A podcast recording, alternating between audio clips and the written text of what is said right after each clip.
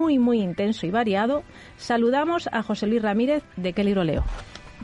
Buenas tardes. Buenas Eh, tardes. Rosa, ¿qué tal? ¿Cómo estáis? Bien. Estoy viendo aquí de reojo, luego presentarás a María, hacer la, la dedicatoria del libro y me parece una maravilla, pero bueno. Me está he hecho un encantando. la he pillado, perdóname María. Me está encantando. Bueno, voy con la sección, Qué después de este atraco. ya sabéis que nada, o sea que... Ha sido un atraco total, la verdad es que este sí. atraco, eso poner, poner el dibujito que estaba haciendo en redes sociales, que seguro que los oyentes Claro, se claro que lo vamos a poner. queda muy chulo. Que sepas que, María, que sepas que vienes invitada a nuestro programa a través de José Luis Muchas Ramírez de Qué libro leo. Muchas gracias. Así un que nada, honor y un como placer. él lo ha Gracias desvelado, pues ya lo, a ti lo contamos nosotros. Bueno, voy con mi sección y Vamos perdonad el, el spoiler. Nada, nada, no te preocupes. Pero ya no vienen más. Me gusta desvelar secretillos, en fin, ¿qué le voy a bien. hacer? Bueno, empezamos con un poco de actualidad. Esta semana eh, se ha hablado mucho de, de Gustavo Adolfo Becker porque el 17 de febrero se cumplía el 184 aniversario de su nacimiento. Precisamente este año se recuerda también el 150 aniversario de su fallecimiento, así que más adelante dedicaremos un programa a los autores románticos, entre ellos pues este el propio Becker, Espronceda, Zorrilla, Lord Byron, etcétera. Genial. También esta semana se ha hablado, tristemente, y ahora explicaré por qué, mucho de Miguel Hernández. Y desgraciadamente ha sido a cuenta de una polémica entre el Ayuntamiento de Madrid y el cementerio de la Almudena. En todo caso, y a pesar de la polémica, siempre es un buen momento para recuperar al poeta de Orihuela, eh, em, ep- epígono de la generación del 27, es decir, uno de los últimos. Y dichos estas dos cositas de actualidad, vamos con el tema de esta semana. Si recordáis, en el último programa os pregunté por vuestro género literario favorito. Y yo que lo apunto todo. y como veis también desvelo secretillos. Por cierto que, que María sigue firmando. Luego explicarás. bueno, vamos con el tema. Os, os pregunté sobre el género, vuestro género literario favorito. Y Patricia y José me dijeron que era superación personal y autoayuda. Rosa, tú, como yo, novela negra. Y Sidoro, aunque no está aquí, pues habló de novela histórica. Así que os he traído los libros de vuestros géneros favoritos mejor valorados por los lectores de qué libro leo. Ah, mira, qué bien. Os recomiendo que toméis nota Venga. porque algunos tienen muchos votos y muy buena pinta. Y si no los conocéis, seguro que merece la pena que, que- que los leáis. Bueno, vamos en el top, con el top 3 de superación personal y autoayuda. En el número 1 está uno que sé, cuyo título es Cómo ganar amigos e influir sobre las personas. La autora es Dale Carnegie y es un libro sobre las relaciones humanas que tiene nada más y nada menos que una nota de un 8 en la página web, o sea que tiene que estar bastante bien. El siguiente, en el número 2, está uno que lleva por título El elemento. Descubrir tu pasión lo cambia todo. Su autor es Ken Robinson, tiene también una nota muy alta, un 7,8, y es un libro que nos motiva para buscar lo mejor de nosotros mismos, lo que realmente nos apasiona y así encontrar, entre comillas, nuestro elemento. Por último, en el top 3 está La culpa es de la vaca. Este es con el que me quedo yo porque me gusta mucho, ahora lo veréis. Los autores son españoles, son Jaime Lopera y Marta Bernal. Tiene también un 7,8.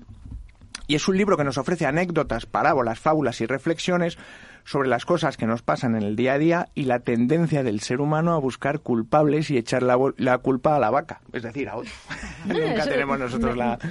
Es el deporte Es verdad, nacional. es el- bonito, el- no responsabilizarse de, lo- de cada uno de los suyos y echar balones fuera. Pues ya sabéis, a partir de ahora, cuando os Me gusta algo así, echáis la culpa a la vaca, pobre vaca. Bueno, y por supuesto, es- este sí que lo conoceréis con toda seguridad. Sale muy bien valorado El Poder de la Hora, que es un auténtico bestseller entre en, en- en no ficción, que se sigue vendiendo muy bien y sigue estando muy bien expuesto en, en las librerías prácticamente de toda España. Pues yo tengo que contar algo de, de este libro, que lo, te- que lo tengo, pero no he leído.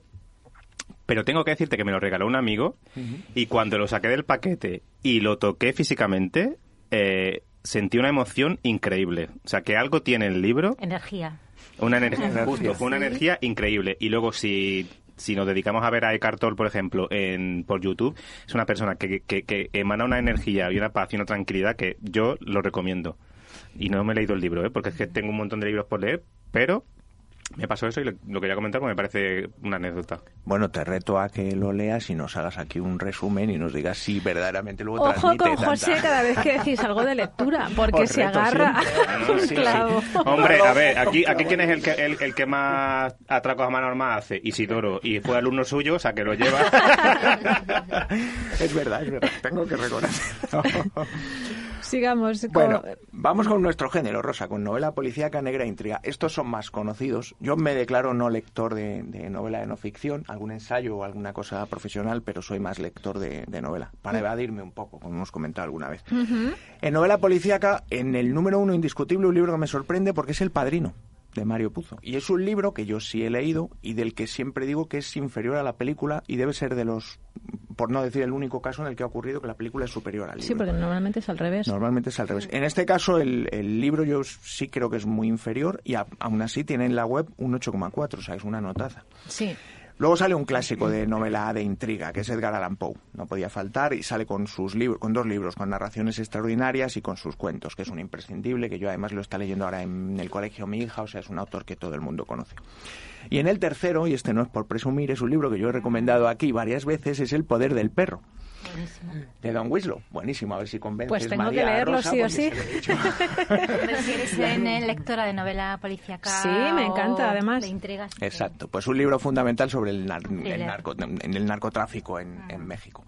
En el número cuatro, un libro que me ha sorprendido a mí, que es el, El silencio de la ciudad blanca de Eva García Sáenz de Urturi. Y me ha sorprendido no porque esté ahí, que su libro ha tenido muchísimo éxito, sino porque está por delante mejor valorado que el propio, que el propio Stephen King, incluso que Dolores Redondo y su trilogía del Baztán. Pues sí sorprende y te voy a decir una cosa. Personalmente yo creo que la película ha hecho un poquito de daño a esa trilogía, porque la película eh, desmerece muchísimo eh, lo que de es el libro. No, no, no, el libro del silencio de la ciudad blanca. Entonces, eh, normalmente cuando tú has leído un libro, como es por ejemplo en el caso de la trilogía de, lo- de Dolores Redondo, quieres más, ¿no? Y te apetece más. Y entonces lo ves en la, en la pantalla del cine. Y tengo que decir que las dos películas que hasta ahora se han hecho y se han, están en las pantallas de Dolores mer- merece la pena. Pero es verdad que el silencio de la ciudad blanca cuando, cuando salió eh, las críticas de cine no eran nada buenas. Entonces como que te como que te frena, ¿no? El querer saber más y leer la Sí. novela, porque, bueno, somos así, o leemos y queremos pantalla, o vemos pantalla y queremos libro. Y perdona que te he interrumpido. No, no, al revés, si estamos aquí para debatir. Ya sabes que lo que más me gusta es debatir sobre libros. Eh, yo estoy de acuerdo contigo, es verdad que la película es flojita, pero yo no estoy de acuerdo en una cosa, yo creo que también las, las películas que se han hecho sobre los libros de Dolores Redondo también me parecen flojitos. Flojitos. Para- a mí también, sinceramente. me- me- o a lo mejor es que te esperas, como bien decías tú, mucho más de un, de un buen libro, que luego es imposible llevarlo a la, a la gran pantalla. Hemos comentado en alguna ocasión que sí es posible, el propio Ken Follett lo ha dicho en alguna entrevista, sí es posible adaptarlos en serie de televisión.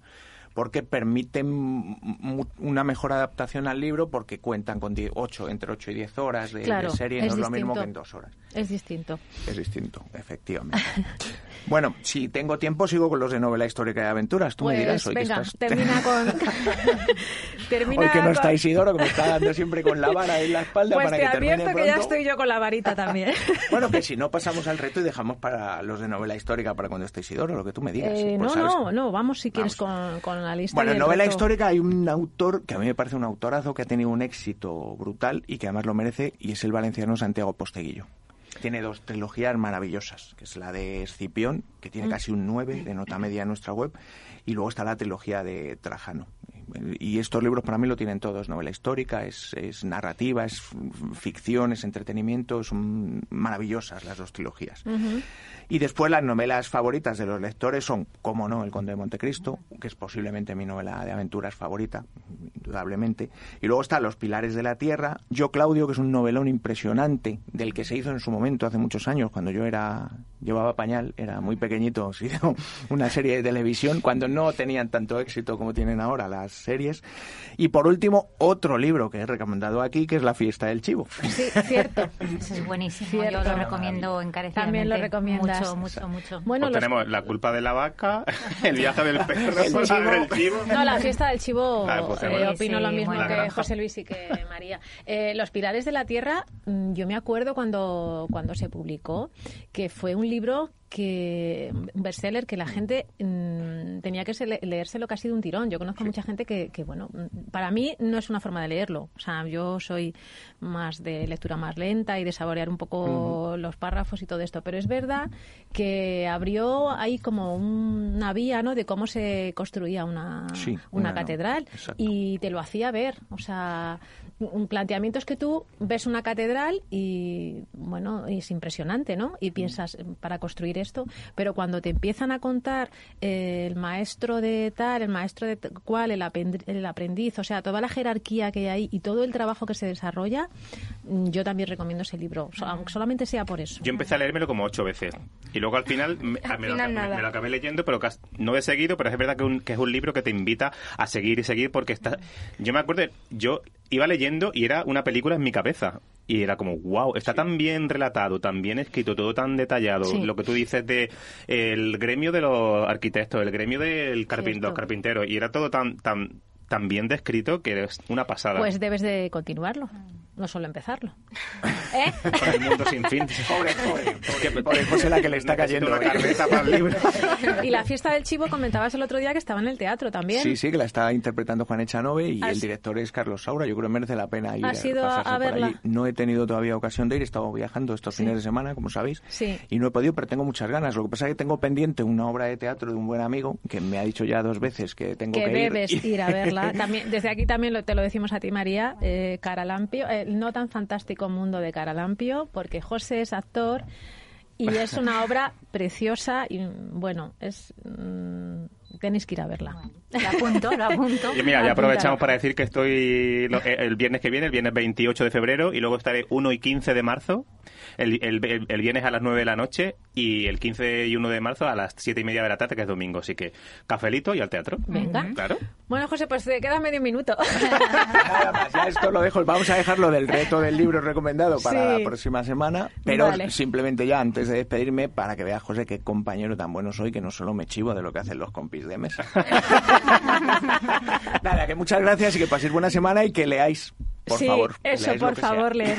Y para cerrar esta sección de José Luis, vamos a poner una canción de Joaquín Sabina, que pobre ha estado, Mm. está, nos ha dado un último susto, pero ya se va recuperando poco a poco. Por el Boulevard de los Sueños Locos.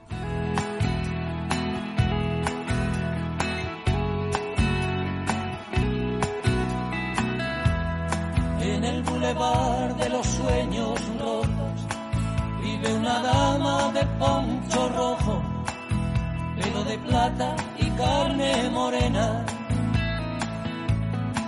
mestiza ardiente de lengua libre, gata valiente de piel de tigre, con voz de rayo de luna llena. por el bulevar de los sueños